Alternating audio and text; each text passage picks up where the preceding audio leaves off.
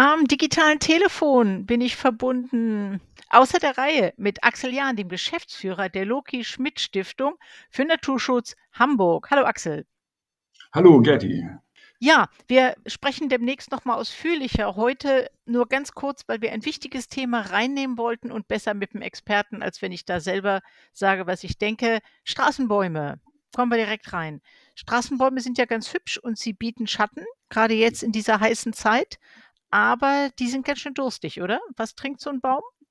Ja, das können mehrere hundert Liter am Tag sogar sein. Und das ist, äh, zeigt auch schon eigentlich, äh, dass äh, Straßenbäume, das ist ja ein bisschen das Thema, vielleicht, wie kommen die durch diese trockenen Zeiten? Im Grunde müssen sie versuchen, mit ihren Wurzeln ins Grundwasser zu kommen. Das ist aber schwierig bis aussichtslos, weil viele ja der kleinen Flächen stehen mit asphaltierter Umgebung, wo eben Regenwasser nicht mehr versickern kann, sondern gleich in die Kanalisation geht und dadurch die Pflanzen einfach ein Wasserproblem haben. Und deswegen ist es wirklich in extrem trockenen Phasen, wie wir sie jetzt im Sommer ja regelmäßig haben. Ich weiß gar nicht, wie es in Berlin ist. In Hamburg ist es jetzt wirklich seit mehreren Wochen, ist mhm. da kein Tropfen Regen runtergekommen. Ich habe selbst im Frühling oder im Winter Bäume gepflanzt, also bei uns im Hinterhof, und die sind, sehen so schlecht aus, dass ich jetzt auch eigentlich fast täglich gießen muss. Bei den größeren Bäumen sollte es so sein, dass sie ihre Wurzel so ausbilden, dass sie dann doch sich mit Wasser versorgen können.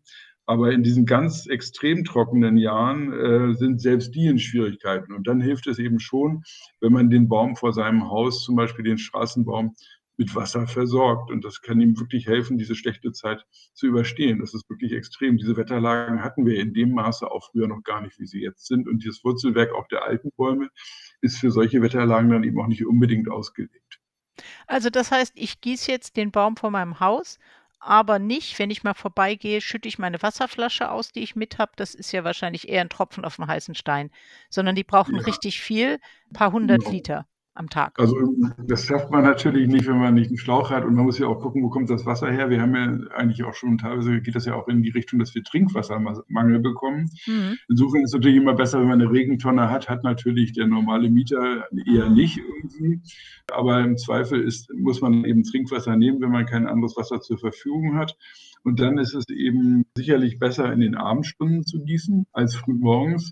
Und es ist wahrscheinlich oder eigentlich in allen Fällen besser, man kann jeden Tag eine Gießkanne gießen, aber es ist vielleicht besser, dann einmal in der Woche oder zweimal in der Woche drei bis vier Gießkannen zu gießen, auch wenn das dann anstrengend ist an dem Tag, an dem man das macht. Kleiner Tipp, wenn man in jeder Hand eine Kanne äh, hat, läuft man auch viel symmetrischer, als wenn man die nur in einer Hand hat. Und man muss nur halb so oft laufen. Und äh, tatsächlich ist es so im Grunde, wenn man da jetzt so ein 10 Liter, was in so eine Gießkanne so reingeht, gießt, dann dringt das ja gar nicht in die oberen Bodenschichten vor, äh, sondern es bleibt irgendwie letztlich in den oberen 10 Zentimetern wahrscheinlich und trocknet dann auch wieder weg. Wenn man einmal äh, größere Mengen gießt, dann hat das eine Chance, dass es auch in 30, 40, 50 Zentimeter Tiefe vordringt vielleicht und dem Baum länger zur Verfügung steht und äh, damit sozusagen wieder ein kleiner Feuchtepuffer im Boden aufgebaut wird. Es ist sonst einfach, und der Baum hat ja sein Wurzelwerk überall. Wenn wir, wenn er, wenn man zu viel täglich gießt, dann ist das auch nicht so gut, weil er dann seine Wurzeln auch vielleicht zu sehr nach oben richtet. Also im Prinzip ideal ist es, zweimal in der Woche und dann richtig viel zu gießen.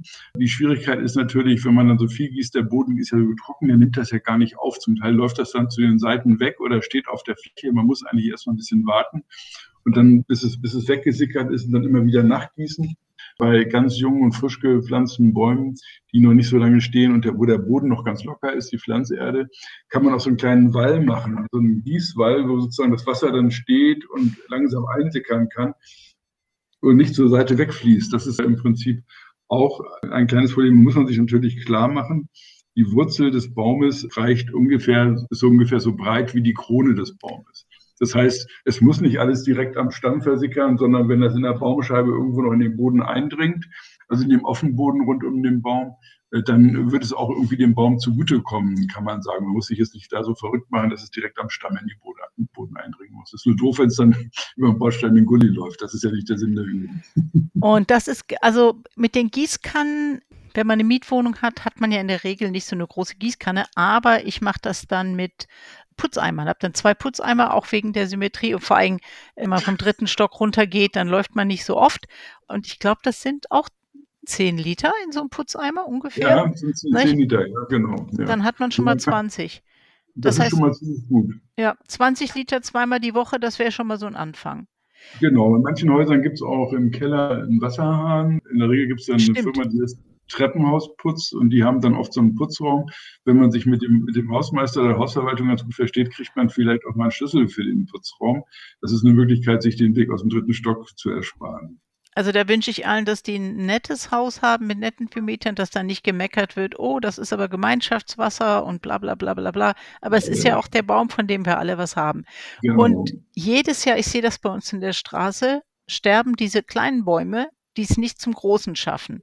Und dann bleibt dann, ich würde immer sagen, eine Saison diese Baumscheibe leer und dann pflanzen Ja. sie wieder so 'n neuen kleinen mickrigen Baum. Aber Bäume können ja nur dünn gepflanzt werden. Ich habe 'n Gefühl, die sind so armdick. Sehr viel dicker sind die nicht. Und dann werden die gepflanzt und kriegen eigentlich nur so 'n Gerüst, damit Hunde nicht gegen den Baum pinkeln. Mhm. Aber bei uns in der Straße kriegen die nicht diese Wassersäcke. In manchen Straßen sehe ich diese grünen Wassersäcke. Mhm. Ist das was Sinnvolles? Das ist was Sinnvolles. Man Ah. kann sich natürlich darüber Gedanken machen, dass es wieder Plastik ist und dass Ja. irgendwann als Mikroplastik dann irgendwo in unserem Essen landet. Das ist sicherlich nicht ganz falsch. Aber, ähm, es ist natürlich, äh, 'ne Möglichkeit, den Baum in den ersten Jahren mit Wasser zu versorgen. Und grade wenn die Bäume jetzt schon mehrmals nicht angewachsen sind, dann empfiehlt sich doch, diese Investition zu machen. Es fahren dann ja auch so Wässerwagen durch die Straßen. Das sind so große Tankwagen. Die können natürlich die gießen zum Teil auch die Straßenbäume, äh, wenn die frisch gepflanzt sind in den ersten Jahren. Das hilft auch. Aber es hilft natürlich noch mehr, wenn das sozusagen so 'n Wasservorrat ist, der dann allmählich durch Öffnungen in dem Sack in den Boden versickert und so nach und nach das Wasser abgibt. Das ist alles 'n Beitrag zum Anwachsen. Letzten Endes gibt's immer so Diskussionen unter den Baumschützern. Der Baum soll ja eigentlich seine Wurzeln in die Tiefe strecken. Und wenn man natürlich immer von oben Wasser gibt, dann strengen die sich nicht so an, in die Tiefe zu gehen. Aber es wenn es sozusagen darum geht, den Baum überhaupt jetzt in dieser kritischen Zeit am Leben Mhm. zu erhalten, dann ist es immer noch besser, als wenn der Baum abstirbt. Das ist sozusagen das, was man tun kann. Ich kann ja nicht in die Tiefe bohren und da Wasser reingießen. Ne, Genau. genau. Jetzt hört man aus manchen Bundesländern schon, dass die den Leuten sagen, die sollen bei sich keine Planschbecken im Garten aufstellen und ihre Blumen nicht gießen, weil es schon 'ne Wasserknappheit gibt. Das hieße natürlich auch Straßenbäume. Aber Ja, das, andererseits, wir äh, können ja auf das, die nicht äh, wenn verzichten. das tatsächlich so ist, dann dann muss man also, ich würde eigentlich immer sagen, also, man erst mal ansetzen sollte, wären ja gut, diese diese Rasenflächen. Also, Rasenflächen erholen sich auch wieder oder man kann sie neu einsehen, wenn sie braun werden. Das ist nicht so schlimm, finde ich. Aber so 'n Baum, der schon viele Jahre, äh, uns durchs Leben begleitet hat und viele Jahre gebraucht hat, um diese Größe zu erreichen, der ist dann das höhere Schutzgut, würde ich mal so sagen, gegenüber der Rasenfläche, wenn man sozusagen darum es darum geht, wie was wässere ich in meinem Garten irgendwie. Wenn's so richtig krisenhaft ist, dann würde ich das, glaube ich, trotzdem tun. Man kann ja wirklich auch mal gucken also, so 'ne Zweitverwendung ist ja auch nicht so doof. Wenn man erst mal so 'n Planschbecken hat, dann kann man ja anschließend, wenn man das leer macht, muss man das ja nicht auslaufen lassen, sondern kann das Wasser auch noch nehmen, um die Bäume zu wässern. Wir müssen natürlich alle mit Wasser in Zukunft auch sparsamer umgehen. Das ist sicherlich so. Jetzt hast du grad das Stichwort gegeben mit Rasenflächen. Ich dachte, weil ja dieses Jahr die Blume des Jahres die kleine Braunelle ist und der schützenswerte Lebensraum sind die Wiesen. Ja. Genau. Und die 'Ne Rasenfläche im Garten, vor allen Dingen, wenn die so 'n bisschen Mhm. gemischt bewachsen ist und nicht Golfrasen, ist ja fast schon auch 'ne Wiese. Wie wie geht man mit Ja. Wiesen um? Lässt man weil du grad sagtest, die können ja braun werden, man sät neu ein oder sollte man Also die auch 'n bisschen versorgen? Also, die säen sich eigentlich auch selbst neu ein. Ich würde so Rasenflächen eigentlich nicht gießen, dann werden die mal braun, das kommt in der Natur auch vor. Wenn man seine Rasenflächen nicht so oft mäht, dann fangen da oft auch an, Blütenpflanzen zu wachsen. Die kleine Braunelle ist zum Beispiel eine die Blume des Jahres ist eine typische Fläche Pflanze, die auch in Rasenflächen vorkommt. Bloß wenn man alle 2 Wochen mäht, dann kommt sie gar nicht zur Blüte, weil sie immer schon abgemäht wird, bevor sie überhaupt blühen kann. Und manchmal ist es ganz spannend, dann zu sagen: „Ich lasse mal kann ja auch 'n Viertel oder so 'ne kleine grüne Insel, äh, mal stehen und gucke mal, was da passiert.“ Das kann zu ganz spannenden Entwicklungen führen und oft sind da in diesen Rasenflächen, grade im so in im städtischen Bereich auf den sandigen Böden in Berlin und so, sind dann oft noch ganz viel Samen vorhanden, die dann auch anfangen zu blühen. Und, äh, dann kann man immer noch entscheiden, ob man's mal wieder abmäht, wenn's einem nicht mehr gefällt.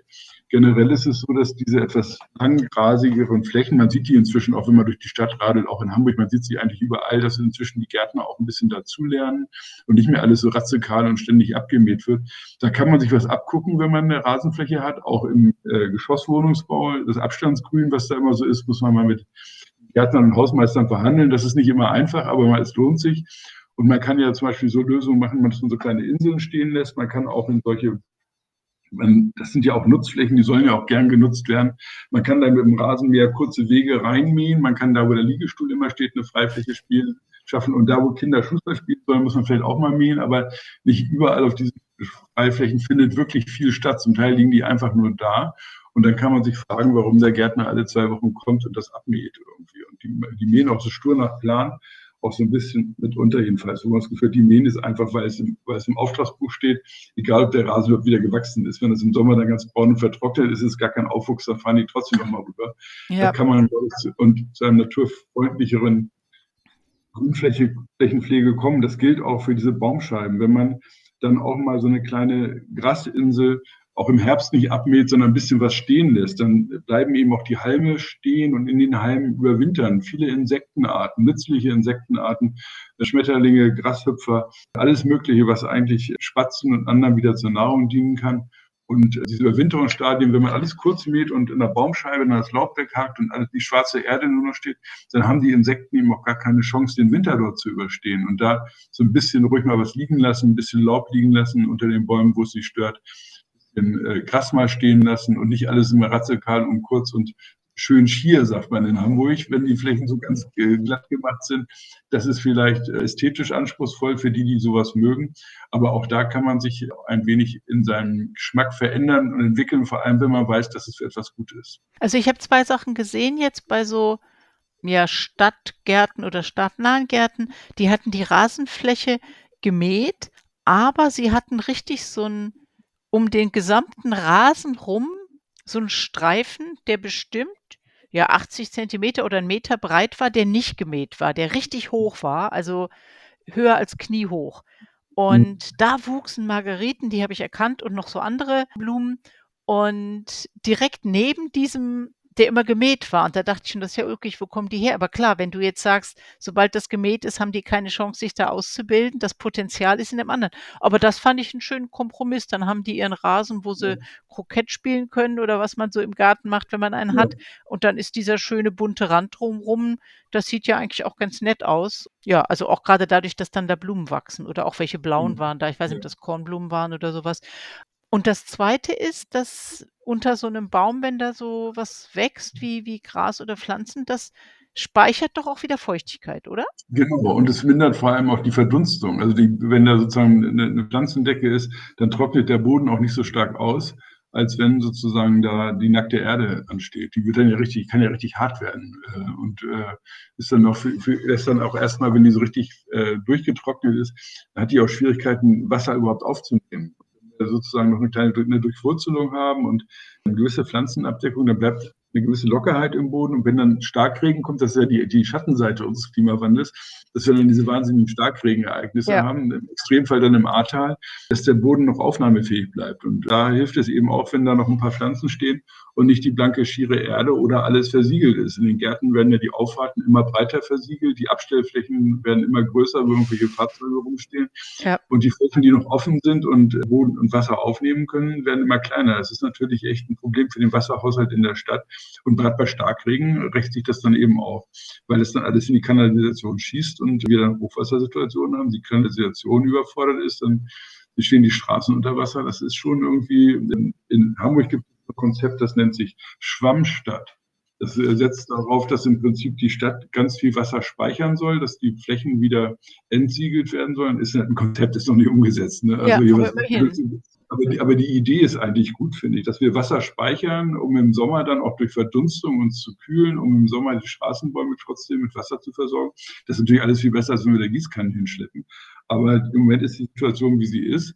Eine Möglichkeit ist zum Beispiel auch, das ist auch noch kaum gemacht, sogenannte Rigosole, dass man im Prinzip das Wasser, was auf den Dächern runterkommt, nicht in eine Kanalisation geht, sondern über Leitungen in diese Baumscheiben eingeleitet wird unterirdisch. Ah, das würde ja auch dazu führen, dass im Prinzip dann, wenn es regnet, da auch Wasser sich sammeln kann und der Boden durchfeuchtet bleibt. Der Überschuss kann dann ja immer noch in die Kanalisation gehen, aber solche Denkweisen sind noch irgendwie noch nicht so richtig in der Praxis angekommen. Also als theoretische Überlegung gibt es das schon länger.